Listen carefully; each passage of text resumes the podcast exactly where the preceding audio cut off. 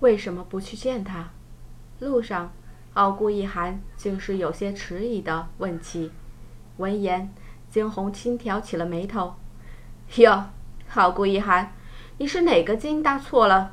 他不是一直不想让他去见别的男人吗？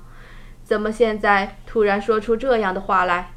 傲顾一寒眸光微闪：“我知道朋友在你心底的重量。”知道你关心着他们，所以，惊鸿微愣，随即笑了。哼，我不想给他再增加心理负担。好了，傲骨一寒，我们走了。刑天他们估计会等急了。之前不是说了，尽快处理好事情就回去的吗？好，傲骨一寒唇角微勾，点头应道。再回到凤凰学院的时候。果不其然，看到了刑天一脸的怒火。徒儿啊，你去外面玩了这么久，说去哪里了？去西决处理了点事情。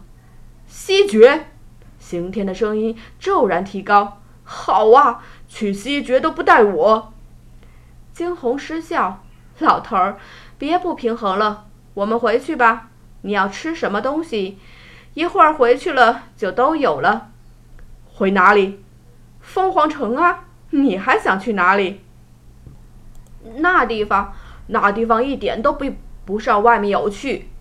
刑天瘪了瘪嘴，闷哼，神色竟是有些可怜状。可不可以不回去？你要留下，那一个人留在这里算了。那那还是算了。刑天的神色明显有些失望。见此，惊鸿轻摇头。他又何尝不想过安稳的日子？那凤凰城内四处一片诡谲，且不说其他，就那个城隍傲孤云天，就不是什么好东西，两面三刀，伪善至极。而且那人，更是傲孤一寒的父亲。可是，纵使再不愿，他也不得不去面对这些啊。还有两个、三个，还有两个、三个姐妹，还有言刃，他必须找到。却说风夕颜与南宫清纯，在听到惊鸿要回去的消息之后，二人竟是行为出奇的一致，纷纷想将惊鸿留下。只可惜他们又哪里拗得过惊鸿？从房间走出。前往凤凰学院的后院，南宫倾城满是不舍地看着他们离去。直至惊鸿离开，那不远处假山石后，满头白发的南宫勋从一边闪身而出：“哥，你也在这里！”南宫倾城叫出声来，骤然似是想到了什么，咬着牙恨铁不成钢地说道：“我说哥。”你明明喜欢惊鸿，为什么总是不说出口？你看现在人都走了。南宫勋微眯着眼，不知在想些什么。良久，他的唇角微微一勾，银色的发丝微微泛白的脸。这一刻，站在风中的男子仿若谪仙般，让人移不开眼。南宫勋只是转头看向倾城。清晨，我现在还不够强大，还没有资格站在他的身边。你看着，哥哥不会让你失望的。呃，南宫清晨惊得瞪大了眼，看着南宫勋，似是看怪物一般。忽然，他爆发出了一阵大笑声：“哈哈哈！好，果然是我哥哥。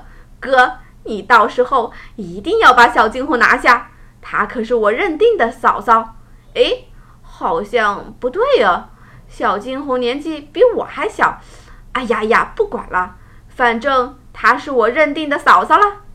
南宫清晨没心没肺的在一边笑着，丝毫不曾注意到南宫勋眼中的几分凄然。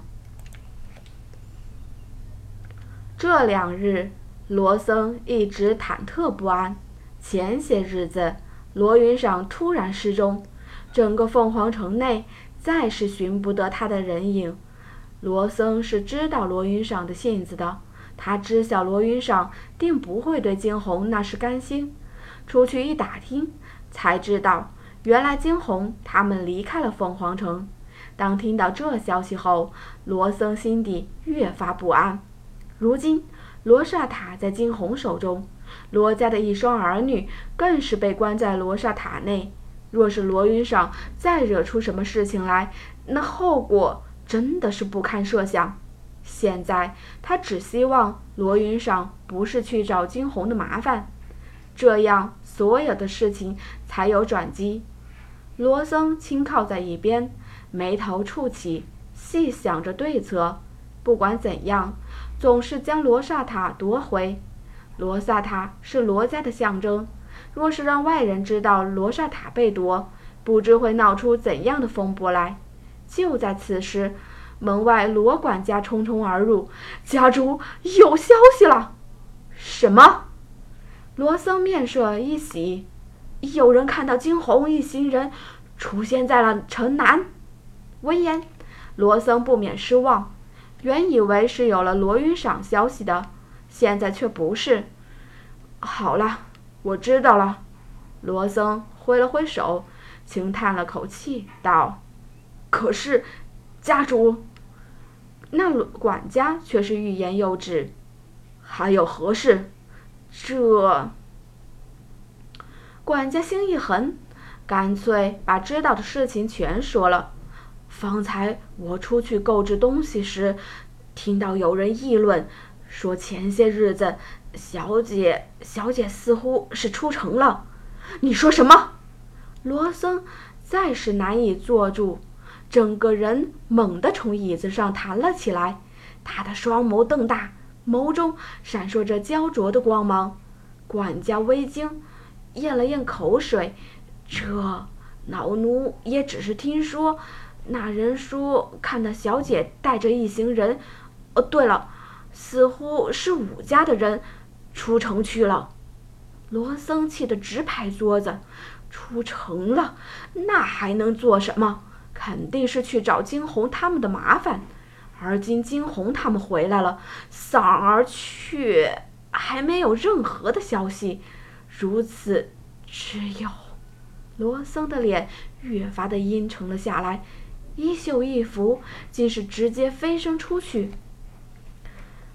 凤凰城城南。惊鸿他们刚刚抵达这里，惊鸿与傲孤一寒走在前面，身后跟着的是浮生与刑天。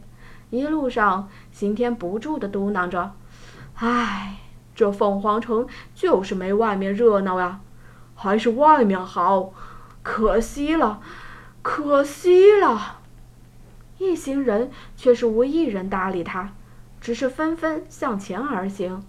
与此同时，周边的百姓们在见到惊鸿他们时，纷纷退让。前些日子，惊鸿的事迹早已经传入了整个凤凰城之人的耳中，如此，在见到他们之时，纷纷避开，就怕一个不小心惹上了他们，到时候死无葬身之地。见着四周的情景，刑天不禁笑道。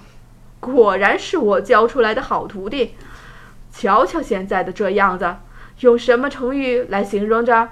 刑天垂首，似在思考，骤然抬起头来，哈哈哈，退避三舍。惊鸿只是眉头轻轻一挑，没文化真可怕。老头儿，信不信你再胡言乱语，下次我直接把你扔到三里之外。刑天唇角微抽，乱用成语，他明明形容的很贴切，好吧？